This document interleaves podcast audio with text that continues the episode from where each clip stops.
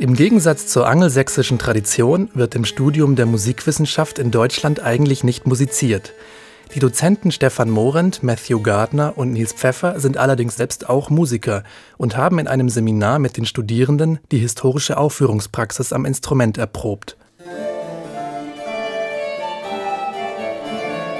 Heute ist Jubiläumsfest der Tübinger Musikwissenschaft. Auf dem Programm steht Georg Philipp Telemanns Triosonate in D-Moll. Matthew Gardner am Cembalo und Nils Pfeffer am lauten Instrument Theorbe bilden die Basso Continuo-Gruppe, während die Studentin Cornelia Schneider auf der Barockgeige spielt. Hier im letzten Satz spielt Anne Heller ein Blockflötensolo. Sie studiert ebenfalls Musikwissenschaft. Also ich habe schon auch barock viel gespielt und auch als Melodieinstrument eben solistisch und da dann auch immer wieder Verzierungen reingearbeitet, aber war eben nicht mitunter das, was eigentlich wirklich damals gemacht wurde. Und das war jetzt, fand ich vor allem interessant, endlich mal anzuschauen, wie wurde es eigentlich wirklich gemacht und was ist eigentlich echt authentisch und was macht man halt, weil es authentisch klingt.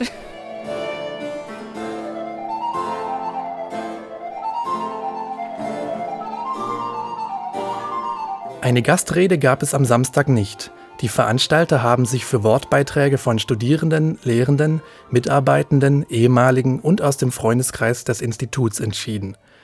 Sie sprechen darüber, was das Institut für sie persönlich ist und was es für die heutige Zeit bedeutet. Einer der Studierenden, die zu Wort kommen, ist der 72-jährige Burkhard Brach, der im Bachelorstudium eingeschrieben ist und für den die Institutsbibliothek sein zweites Wohnzimmer bedeutet. Und das Alter spielt keine Rolle. Manche sagen, ah, da, da wirst du jung, das ist Quatsch. Aber ich fühle mich bei denen alterslos.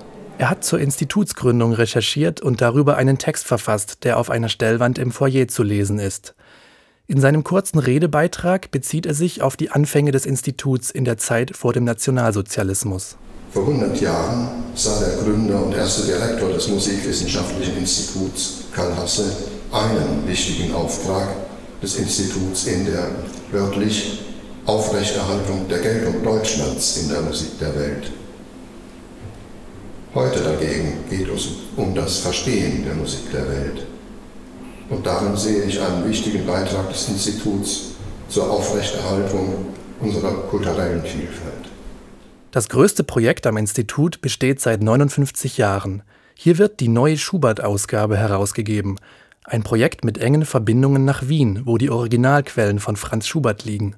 Matthew Gardner leitet das Projekt seitens der Uni Tübingen. Die neue Ausgabe ähm, versucht wirklich alle Quellen zu berücksichtigen, die es gibt, aus Schuberts eigener Hand, Kopien aus der Zeit, ähm, aber vor allem auch alle Fassungen. Wenn es zum Beispiel ähm, mehrere Fassungen von ein, einem Stück gibt, äh, das berühmte Lied Erlkönig zum Beispiel, werden alle diese Fassungen dargestellt, sodass man zum einen die Entwicklungsprozesse von einem Stück auch sehen kann, aber auch die verschiedenen ähm, Fassungen auch äh, frei ähm, aussuchen kann zum Aufführen. Ne? Man muss nicht der Fassung letzter Hand sozusagen, man kann auch eine frühere Fassung, die Schubert vielleicht selbst auch aufgeführt hat, auch äh, spielen. Seit 1965 wird an dieser Ausgabe gearbeitet. Im Jahr 2027 soll sie fertig sein, pünktlich zum Schubert-Jahr 2028, dem 200. Todestag des Komponisten. Kommenden Herbst wird in Tübingen ein Festival stattfinden, das sich ganz der Musik von Komponistinnen widmet. Christina Richter-Ibanez ist die wissenschaftliche Kooperationspartnerin des Festivals und hat in Vorbereitung darauf am Institut Seminare zur Frauen- und Genderforschung angeboten. Das ist ein Bereich, der in Tübingen vorher fast gar nicht in der Musikwissenschaft vertreten war und der die Studierenden sehr zur Diskussion animiert hat. Ich würde behaupten, dass die Frauen-Gender-Forschungsseminare die besten waren, die ich hier hatte, weil wir die besten Diskussionen geführt haben mit den Studierenden. Die Studentin Marianne Kurschmann interessiert sich besonders für das Thema und schreibt gerade ihre Bachelorarbeit über Les Sirènes, eine Kantate für Frauenchor der französischen Komponistin Lily Boulanger. Mitglieder des Akademischen Orchesters der Universität nehmen sich bei der Jubiläumsfeier ebenfalls der Musik abseits des oft Gehörten an.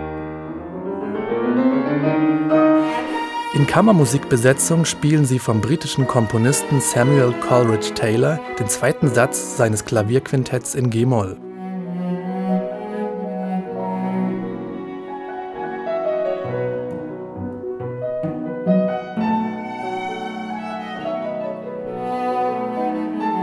Im Jubiläumsjahr 2023 gibt es einige Möglichkeiten, Einblicke in die Tübinger Musikwissenschaft zu bekommen.